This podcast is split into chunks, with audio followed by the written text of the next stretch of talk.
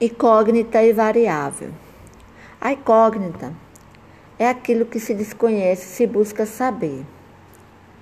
Então, esta é a grande diferença entre as incógnitas e as variáveis, pois as incógnitas possuem um valor determinável, ele é único, enquanto que se tratando de variável, podemos determinar diversos valores e assim, o valor da expressão numérica estará também variando, enquanto na equação este valor é fixo.